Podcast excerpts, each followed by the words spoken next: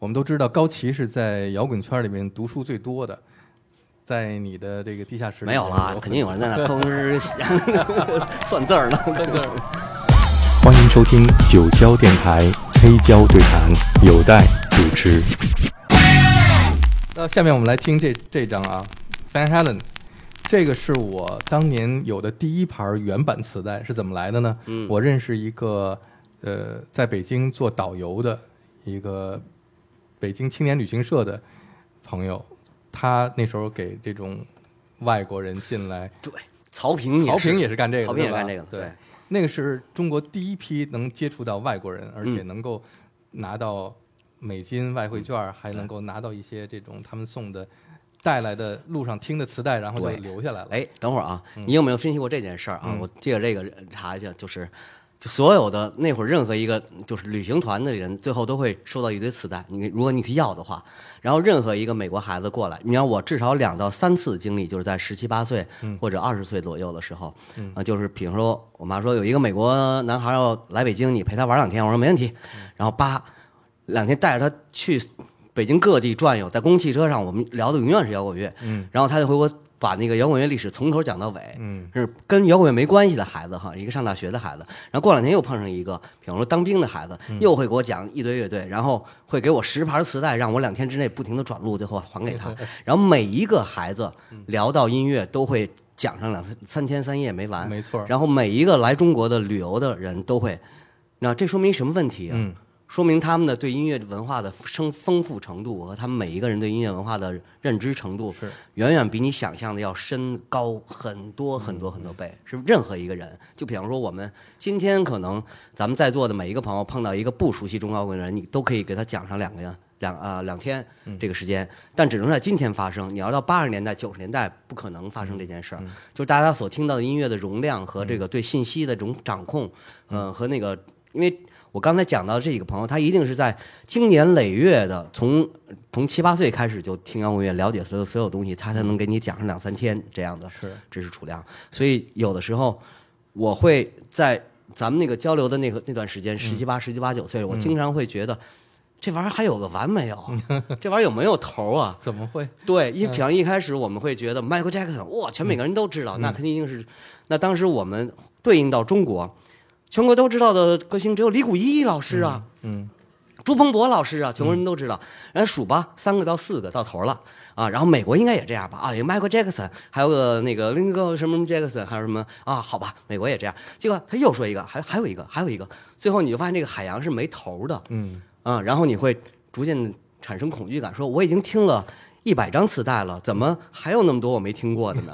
然后你又听了一千张，然后还有那么多我不知道的呢。嗯然后当你真的去了美国，去西方，你才终于明白，哦，这个世界的音乐文化的海洋是如此如此广阔，远远超出你的想象。嗯，对，因为因为听的太多了，就是当你觉得出现了一万个天皇巨星的时候，结果还有一百万个天皇巨星在后边等着你，你还听不完。你知道吗那个年代最重要的是，我觉得磁带的发明特别了不起。对，是啊可以转录，这可以转录，还这件事儿。那时候还可以做 mixtape，对不对？嗯把你喜欢的歌都录在一盘磁带上，给你喜欢的人。嗯，还有呢，就是 Walkman 的发明也是很了不起的。，对，是以前听音乐只能在家里边，在这个音响上听，嗯，但是有了 Walkman 以后，有了磁带，你就可以带着去旅行，从美国到中国，你可以带着这些你喜欢的音乐，然后还可以把它分享给你遇到的新的朋友，交嗯更多新的朋友。对，哇，你这么一说，这个你说会挑出我好多话题来。还有一个就是我们那时候对于知道这些摇滚乐队的信息都非常少。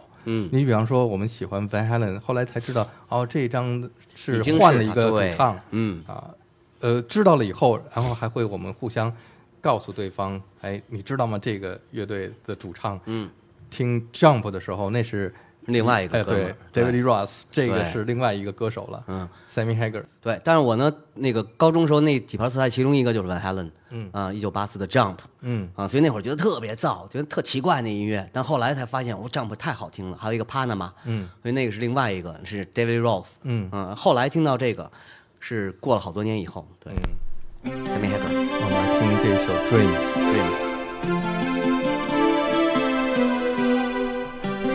Van Halen 就是他把合成器用到重金属音乐里的一个非常成功的乐队。对，但是最伟大的当然是他的吉他演奏，他等于发明了很多新的这种新的技法、新的效果器使用法，这个当时看得让人瞠目结舌。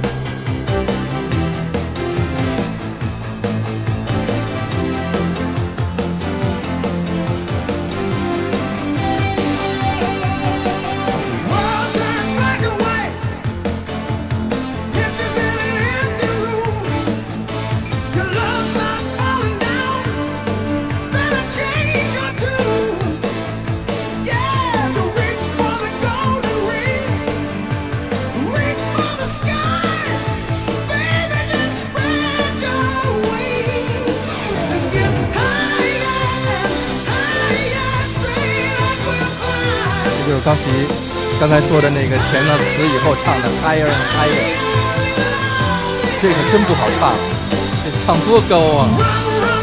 耍麦的那个，好像我记得我当时演出的时候，一张嘴唱高了一个八度，回不来了，你知道吗？当时都不知道怎么下来。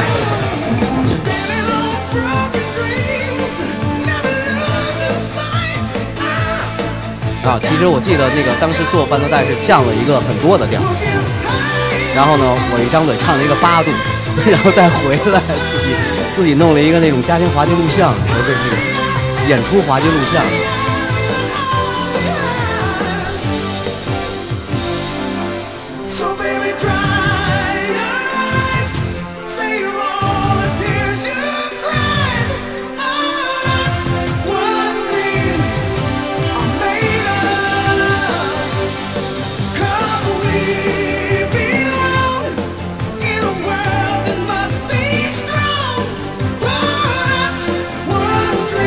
可以听到的，我要跟他这来以后，他们的那个不是由那个 Van Halen 的吉他主导的一种音乐，它是一种在大的那个摇滚乐框架下边，Van Halen 发挥他的那个，你像现在的这个就是 Van Halen 发挥的时间，嗯，但再往前像七八年开始，他们这 Van Halen 的吉他框架里面所有人跟着他走，啊，那个所以让人更人觉得听一下这个他最著名的这 solo 里边用的泛音。对，这个对他来讲真是小小菜。如果你听 Eruption 的话，你会觉得我。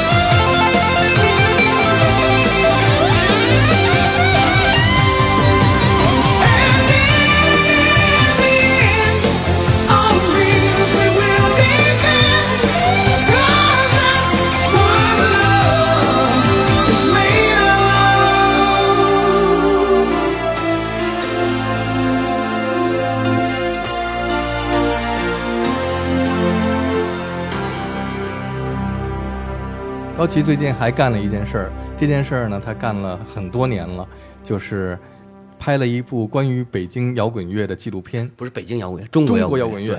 嗯，中国摇滚乐。这叫什么来着？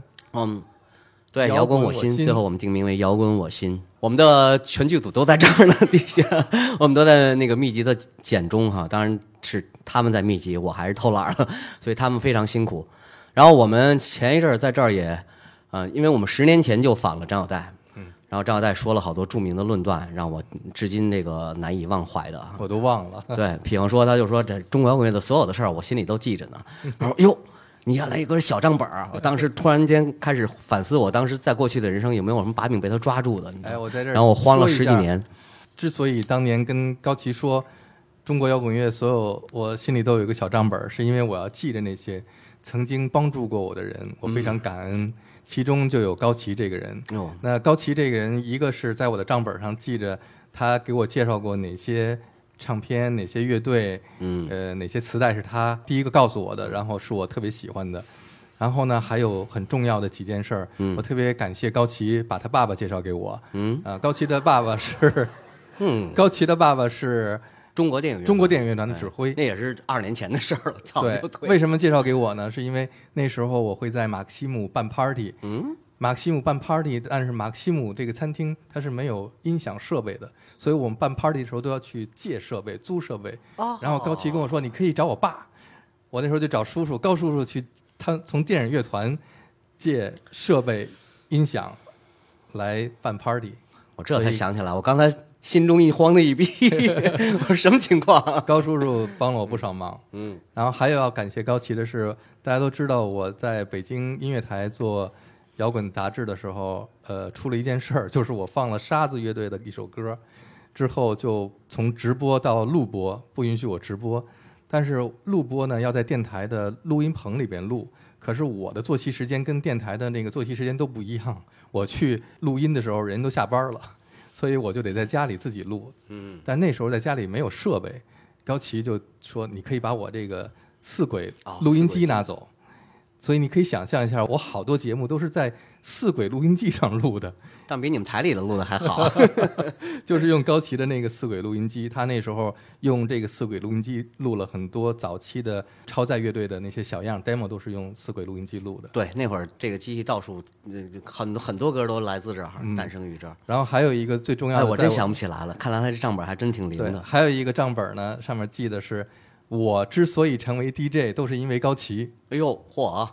这这账本这你记得吗？啊不记得，完了，了是是因为有一次在马西姆呼吸乐队演哦出，哦，然后呼吸乐队呼吸乐队演出的时候，中间儿不是乐队休息嘛，就要放背景音乐，然后那时候可能就是从你爸的那个电影乐团租的设备，好是那个，然后那个音响师呢就放了一盘好像是李谷一的还是谁的磁带，嗯，特别荒诞的那个那个场面，就是大家听完摇滚乐突然出这个、呃春晚的音乐，嗯，然后这时候高旗就特别着急忙慌的从这个人群里边，因为那 party 人特别多，哎，有带在哪儿？有带在哪儿？然后看见我了，有带，你肯定带了磁带吧？嗯啊，我说对对对，我带了，赶紧放音乐。嗯结果我就去放音乐，我一放那个音乐，所有人都开始跳舞，啊，放什么 UB40 啊、Sting 啊、Police 啊。其实这之前我已经在中戏做 DJ 很长时间了啊但那时候我不知道这个工作叫 DJ，、啊就是在舞会上放音乐，我就放磁带。我可以说我第一次接触到重金属音乐，就是高旗给我听的这盘磁带。为什么我当时觉得特别酷呢？是因为这里边有一首歌叫《Kiss of Death》，嗯。死亡之吻，对。太酷了。嗯，我记得《Kiss of Death》，当时同时拿着这张专辑，同时拿到了他们的谱子，就他们所有 riff 是怎么弹的，哦。谱子都可以学到。对，啊，所以从第一首的《Kiss 他 of 们 Death 啊，所以当时主要是他们的那个节奏怎么弹，哎，哦，原来是这样编，然后就启发很大。对，但是实际上音乐上面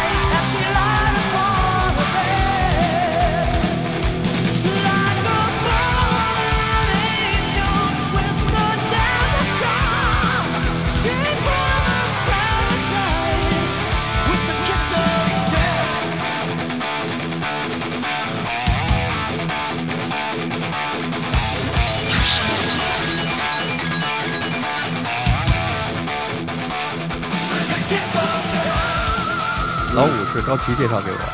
那时候老五住在高旗家，就我刚才说的团结湖高旗的家。嗯嗯，我我有一次去找高旗，老五不在，老五住在那个大屋，他住在小屋，是吧？嗯，然后高旗说：“ 哎，我我给你看看，我这个住在我这儿这哥们儿 特好玩儿。”我说：“怎么了？”他给我看，那老五不在家，出去了。然后老五的屋子里边放着一盘磁带，磁带上写着用红蓝铅笔的红色写着俩字儿，特别大的俩字儿“磁带”。这哥们儿叫老五，对。吉他弹特棒。然后我们俩每个人都在脑门上写了一个人字儿，就出门买东西去了。但是，但是老五让我惊了，就是因为那个这前两天呃，老五啊刚过生日，我们还祝他生日快乐，特对对对别开心，六十年的朋友，对，真的是对。啊，然后他有时候我经常旷课不上学哈、我就他的作息就是从早上八点钟洗漱完毕开始就这首歌的 solo 就开始了。嗯，然后准准时时的一直四个小时，一分钟都不带停的，一直到十二点停，吃口东西。从一点半开始又开始了这个这首歌的 solo，就是连续的一个月就是这个样子的。因为这个，因为这个特别难哈，但是他对基本功的执着和痴迷也是让我瞠目结舌，你知道吗？然后我们可以听听这个，大家不知道英国 m o m s i n 大家熟不熟？嗯，这是八十年代，现在我觉得也是他确实是一个大师哈。当然，他的音乐没有更多的突破了，但是从他的那个做出的音乐来讲是非常惊人、特别的。前一段来中国演出，你去看了吗？啊，对，看了，哎，我还真看了，他们在那个高速。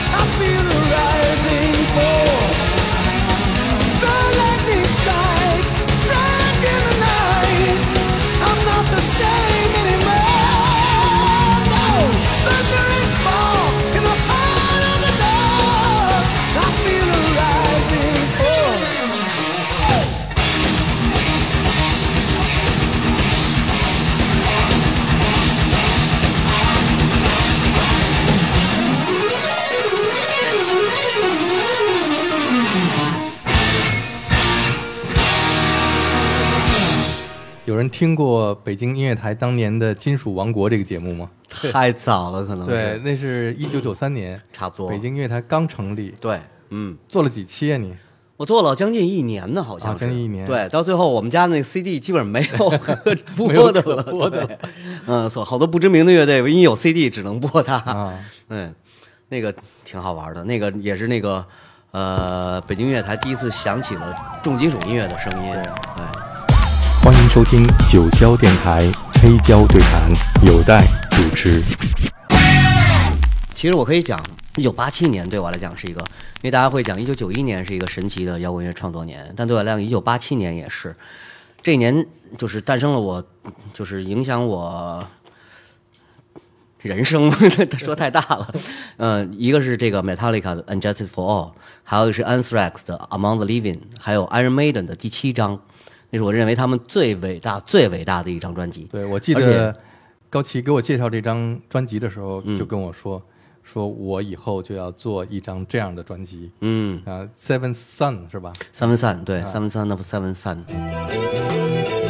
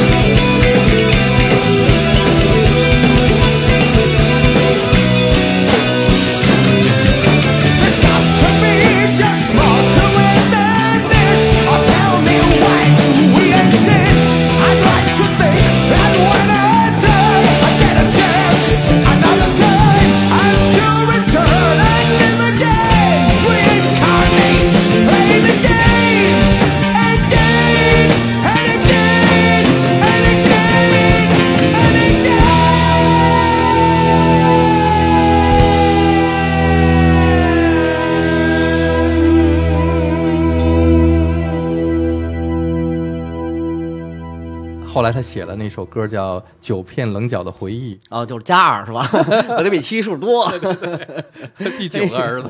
是吧？行，那个你不愧是编剧系出身的，相当可以的。嗯，但是确实是这个八七年挺神奇的，因为他当时那个我记得特清楚，八七年包括 Brad Adams 和 Def Leppard 他们也是正红，但是这些非主流的重金属乐队啊、在八七年同时出了这一张，而且在八八年、八九年之后，居然从这个非主流市场冒出来了，然后到了前台，而且。有特别大的 tour，然后有很特别大，掀起了特别大的能量。然后我觉得这一年的我这三张，我待会儿都想回顾一下啊，就是真的是，呃，特别。还有 Jazz Addiction 好像在八七年也是第一张出的，所以八七年是一个神奇的一年。然后这一张为什么呢？就是我觉得，因为九一年的他们那个黑的那一张是最有盛誉的，但对我来讲，这个最美好的一张、最丰富而且最表达的最艺术化的一张专辑就是这个《Justice for All》。我来说说我的八七年的三张对我影响最大、改变我人生的专辑。嗯，一个是 Joshua Tree，哦，呃，那也是哈，八七年对那吧？87年是然后还有就是呃 Prince 的 Sign of the Time，那也87是八七年，对对哦然后 p u r p 是八四年，然后就是他是下一张个 Mac 的 Tango in the Night，哦啊，，那是 Fleetwood Mac 最后一张专辑。嗯，对啊，所以八七年是一个可以跟九一然后年是一拼的一个 Bruce Springsteen Turn of Love 也是八七年的，那也是八七年，对，，你看哈看八七年真了不起，应该做一个只有时光穿越全部是八七年的一个专辑专题，真的是那那一年呃伟大的音乐特别多，听了很长时间他们的唱片，不知道他们真人什么样，嗯。嗯，然后后来知道，哎，也是那种特酷的，呃，是长发 metal，你知道吗？这才惊着，然后我就觉得是一帮老头儿，因为他声音很苍老，嗯，呃，但是因为我觉得这一张为什么就是，其实那会儿我们很追求艺术化的音乐，就是呃大结构讲大叙事，包括从 Pink Floyd 开始，他们有呃跳出了所谓就是那个刚才讲的 Air Supply 啊什么的那个，或者是 Bon Jovi 那种流行曲式的那个东西，啊、所以那个时候是对艺术有追求的艺术青年，就一定要听这种。但是他们不仅是在这个结构上面有艺术化的处理，而且是在每一个细节和每一个表达上面都有特别特别 rock 的这种生猛和这个能量的东西，同时又有一个。特别大的这种就是结构轮回转换，最后又回到原点的这么一个感觉。所以大家听我第一章的时候也是，我那会儿也我也追求这样的那、那种做法，我自己也有一些心得，觉得挺好玩的。但是听完的话，你会觉得这种，它会带着你整个的灵魂做一个这个 tour。这个 tour 觉得特别丰富，不是简单的一个“哈呀，Living on the Prayer”，已经完全超越那个境界了。是，嗯，高奇给我们选的 Metallica 的这首歌是 One，你来说说这个是他们专辑《Justice for All for》，all 的，对，是那你最喜欢的一张专辑。对这这首歌太长了，咱肯定放不完。但我今天拿来这个版本是他们一个现场的版本，嗯，嗯，他们在中国的音乐会你去了吗？哦，去了上海，啊上海，对，专门飞过去看的是吗？对对嗯啊。你看那个现场，他们唱 One 了吗？他们现场反而是那种超重低音的这种跳法，那个声音，因为你们听原原版啊，这个是现场，嗯你会听到很重的鼓声，但如果你听原版，他们诚心把鼓的声音做的特别薄，嗯，然后没有任何混响，没有任何夸张的感觉，让你清清楚楚听到就跟那个那个厨房里砸锅卖铁的声音一样，但是它的那每一个技巧处理都特别清楚，他们在中国的现场唱这首歌了吗？没有，我印象里没有。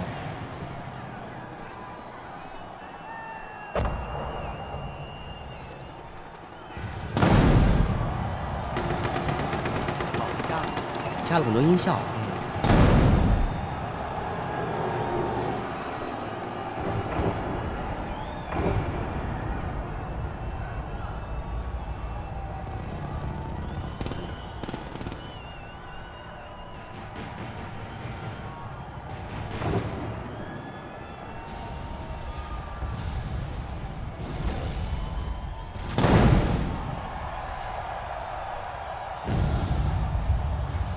觉是真的，现场会有焰火的感觉。是吗？焰火。但我听到的采样是真的枪的声音，不是游戏里的那个。其实那场的声音调的并不太好啊，但好玩的就是整个上海、整个地铁和整个周围所有人说话全是北京话，没听到咱爱屋。然后上海人就问：“侬搿啥么子乐队呀？啥么买陶丽卡？啊，对，买陶丽卡，赶紧去吧。啊好像第二天好像上海口音比较多了，啊，跟你一块儿去的都有谁啊？一大帮人。哎，你在吗？我我没去，因为那一年 Metallica 我是在欧洲看的他的演出，哦，所以他是巡演嘛，是一样的歌，但是我看的是在呃音乐节，所以他还有那个放礼花的那个环节，哦特别酷。你更来劲。嗯嗯嗯，对，行，我们就凑合吧。就 嗯，反正一大帮人，然后还有周围还有朋友向朋友求婚什么的这种，嗯，特别美好。这低音是对的吗？这低音是能感觉是对的。啊，辛苦了。但是你听他们的那个原版的录音室版本，完全不是这个声儿，但还是这个声音好听，有震撼力。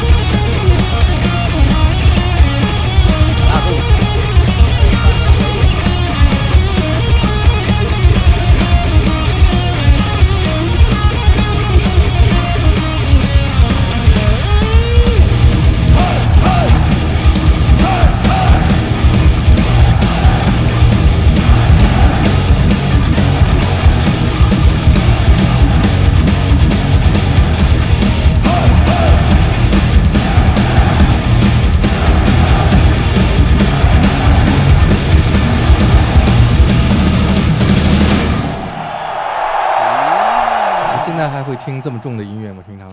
也会听，也会听。对，根据心情，有时候你说可以开那个重金属台，嗯，来劲的听很长时间，你听，对，那个其实真的是好音乐，就是不管什么时间，这个因为我特别理解重型音乐内内在的一个一个一个劲儿，你知道吗？那个劲儿特别的来劲，而且就永远都是特别的特别好。哦，对，我可以跟大家讲另外一个故事，就是就关于那声音的这个东西啊，就是哦，我待会儿跟大家分享一个 Soul Asylum 吧，啊，只是为了分享我一个小时候一个经历，呃，就是我们小时候开始演出，然后找各种音箱，对音响的这个追求也是一个特别大的话题，然后大家都想知道如何现场调出一个特别棒的声音，然后也不知道该怎么样，然后我记得我九五年是第一次出国哈，然后去温哥华，嗯、然后自己因为我一一看广告就惊呆了，就所有那个我在梦中见过那些乐队名字都在广告上列着，今天晚上当然几点几点在哪儿啊？周末晚上几点几点在哪儿？然后每张票三十加元，啊，我操，诱惑就是你。你就感觉就是就是一个饥渴的人，突然间到了一个那个食物储藏储藏柜里边，你就惊了。然后我就买张票去看那个 Soul Asylum 的演出，嗯在温哥华一个三千人的一个 live house，嗯，说大不大，说小不小，有点特别像咱们今天的糖果三楼，比那个稍微大一点，方方正正的。然后那声音第一出声我就惊了，就是他怎么说呢？他们用特别强大的超重低音，然后整个的声音是一下就把你腰给顶起来，然后整个心脏和血液就就就就那个就震了，嗯，然后感觉是我可以形容就是听到那个音乐是百分之八十的低音，只有百分之二十的中高音，但是每一个层次都特清楚，嗯，跟 CD 里完全完全不一样。我不知道大家有没有，因为在国外也不是总能听到这样的现场，国外好多那个 live house 和那个包括大型演唱会的那个声音，并没有这么这么强悍的那种声音，它你得分。我后来也听过好几回，有的时候是这样的声音，有的时候不是，啊，但是像 Metallica 和这个，他们应该是这样的超重低音的声音，这才是摇滚乐特别好的一个声音，真的是百分之八十的超重低音和百分之二十的。呃，中高频，但是每一个声音的层次都清特清楚，你不用听，你从生理上，就从你血液里边、心跳里边，你就直接能感觉到那个那个声音的能量。我不说音乐的能量，而是声音本身的能量，那是很足的物理能量。嗯，啊，然后你就蹦起来了，然后这就是我希望的这个特别好的声音。然后回来我还真的跟很多人分享过，包括何彪，包括我特别怀念的好朋友吴征，吴征去世了。嗯嗯，但之前我们都那个。分享过，我记得吴征，我就聊我就讲的说，对，好像我也是这么觉得。然后他就试了。后来有一场演出的时候，我说这谁调的？这主音这么来劲。过去看吴征，他说，对我们上次聊过。然后他，然后他就加了很，因为他要加那个超过音响师的知识的更多的超重低音，才能出那样的声音。就是原来的音响师可能师傅不会教你加这么多超重低音箱的，但反而那样是国外的那个特别进场的摇滚乐的真正的声响。我也很怀念我。希望大家某一天听到这样的声音，就知道这个。 Call you up in the middle of the night Like a firefly without a light You were there like a blowtorch burning I was a key that could use a little turning So tired that I couldn't even sleep So secrets I couldn't keep. Promised myself I wouldn't weep one more promise I couldn't keep. It seems no one can help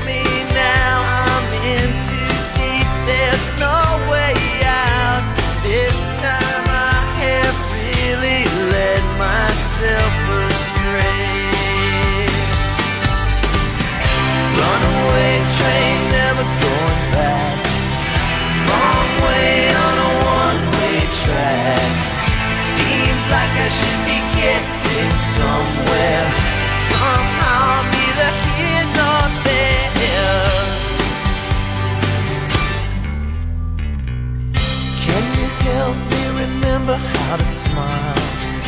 Make it somehow all seem worthwhile. How on earth did I get so jaded? Life's mystery seems so faded. I can go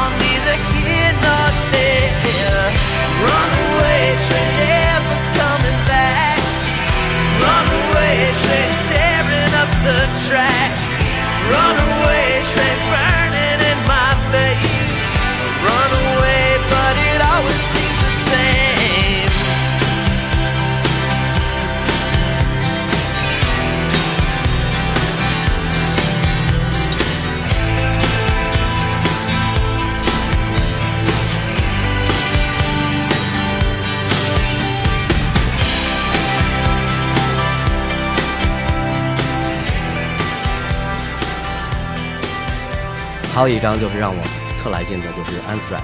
嗯，那个是我打开了一个一个一个音乐之门，真的。这个乐队特神奇，我不知道大家知道不知道，也是 Big Four 之一和 Anthrax，但可能是影响力比较低的 Big Four。这乐队是一个 punk 重金属，嗯，但是他们就是一看哦，其实只要在这个十二个音里边，你想到哪儿，这就你就可以做到哪儿。然后只要你回来，然后你就可以把一件事儿说的特别来劲，特别有冲击力，然后特完整，然后还可以那个就是。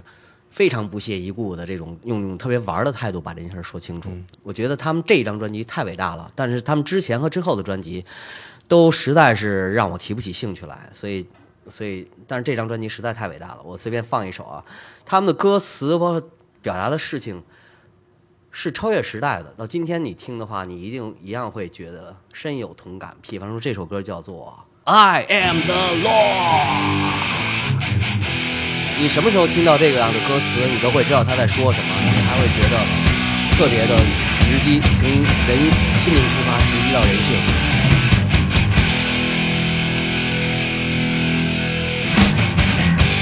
刚才这一段有点儿金属王国的意思。对，哎，对对，这个王国。哎呀，我回的事儿还挺